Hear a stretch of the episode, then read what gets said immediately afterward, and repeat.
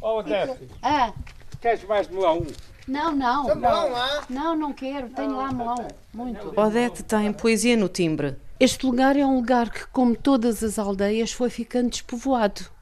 E como foi ficando despovoado, as casas vão morrendo e vão caindo.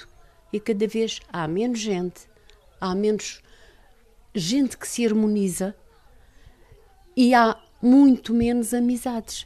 Alfacinha, de 80 anos, com raiz em Viseu, deu o coração ao alentejano Luís, nascido aqui ao lado, em Vila Viçosa. Vem parar atrás do homem. O homem como se chama? Eu sou de Vila Viçosa, a Luís António Frado Gomes. Terra rodeada por escombros de pedreiras, Pardais foi perdendo as hortas para os mármores. De Antes era, um- era uma coisa toda verde, a começar logo aqui à saída. Mas agora também não, não há gente para trabalhar as hortas, não é? Nem, nem água. Nem água, porque as pedreiras também cortaram a água.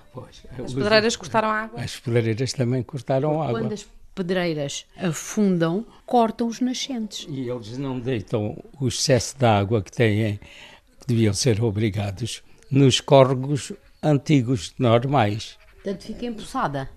A água não é distribuída.